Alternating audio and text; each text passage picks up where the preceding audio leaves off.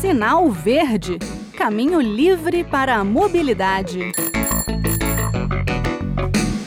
Olá, eu sou Bruno Lourenço e começa agora o programa de número 50, desde que adotamos esse formato podcast do Sinal Verde, o espaço de mobilidade da Rádio Senado. E hoje nós vamos falar da possibilidade do uso de câmeras para aplicação de multas. A briga é antiga entre motoristas, autoridades de trânsito, Ministério Público e a Justiça. A Advocacia Geral da União chegou a reverter uma decisão do Poder Judiciário que contestava a constitucionalidade das multas por vídeo monitoramento. O uso das câmeras violaria direitos fundamentais relativos à intimidade e à vida privada. Havia reclamação de utilizar o vídeo para flagrar a falta de cinto de segurança no interior do carro, por exemplo mas as queixas se estendiam a flagrantes de avanço de sinal e de excesso de velocidade. Mas a AGU demonstrou que o Código de Trânsito Brasileiro admite essa possibilidade. Está ali no artigo 277, parágrafo 2. A infração prevista no artigo 165, que é dirigir sob influência de álcool, também poderá ser caracterizada mediante imagem, vídeo, constatação de sinais que indiquem, na forma disciplinada pelo CONTRAN, alteração da capacidade psicomotora ou produção de quaisquer outras provas em direito admitidas. Isso é o que diz esse artigo 277. Ou seja, o emprego de aparelhos eletrônicos ou equipamentos audiovisuais para identificar e autuar infratores é previsto, bastando regulamentação prévia do CONTRAN, que é o Conselho Nacional de Trânsito.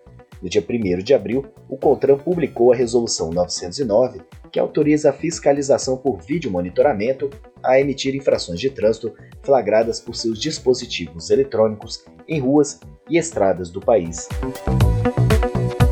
A autoridade ou agente da autoridade de trânsito, exercendo a fiscalização remota por meio de sistemas de vídeo monitoramento, poderá autuar condutores e veículos cujas infrações por descumprimento das normas gerais de circulação e conduta tenham sido detectadas online, entre aspas, por esses sistemas. Curiosa a utilização do termo em inglês online, mas acho que é para ficar bem claro. Pode ser câmera com alguém operando no local, ou então de maneira remota, em salas de controle longe das vias. A resolução diz ainda que a autoridade ou o agente da autoridade de trânsito responsável pela lavratura do auto de infração deverá informar no campo observação a forma com que foi constatado o cometimento da infração. Aqui é para ficar bem caracterizada a forma como a infração foi anotada, até para eventuais contestações nas juntas administrativas de recursos de infrações, a JARIS, ou mesmo na Justiça. Mas atenção, a resolução do CONTRAN diz que a fiscalização de trânsito mediante sistema de vídeo monitoramento somente poderá ser realizada nas vias que estiverem devidamente sinalizadas para esse fim. Ou seja, tem que ter alguma placa informando ao motorista que ali ele poderá ser multado não apenas pelos equipamentos que flagram excesso de velocidade ou avanço de sinal, mas também por câmeras que podem até não estar tão visíveis como os pardais e radares.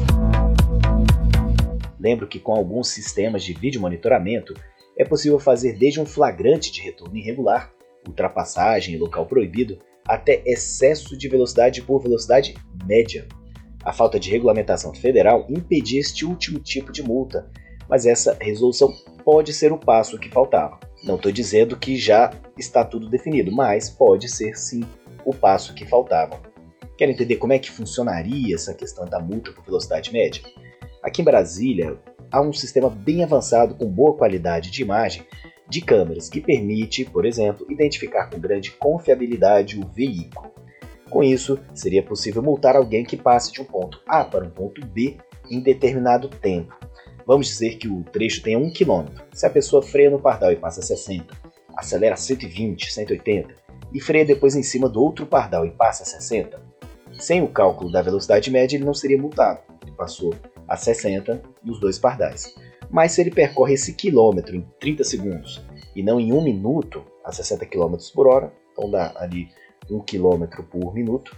Então, o esperado seria isso, né? atravessar esse trecho em um minuto. Se ele faz metade desse valor ou ainda menos, é fácil constatar que houve desrespeito da velocidade máxima ao longo do trecho.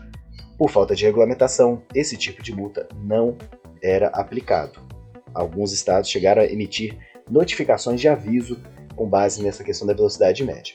Vamos ver se daqui por diante esse tipo de infração vai ser sim efetuada pelas autoridades de trânsito. Pois é, o cerco vai se fechando aos infratores, como admitiu o Poder Judiciário na ação movida pela Advocacia Geral da União.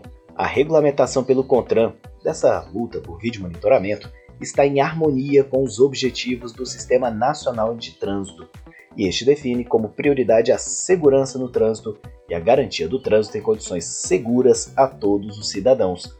Isso quer dizer que esse tipo de fiscalização não representa violação do direito à privacidade. Bem, o sinal verde fica por aqui. O que acharam dessa novidade das multas por vídeo monitoramento? Será que vai pegar? Que a justiça vai aceitar? Comente com a gente.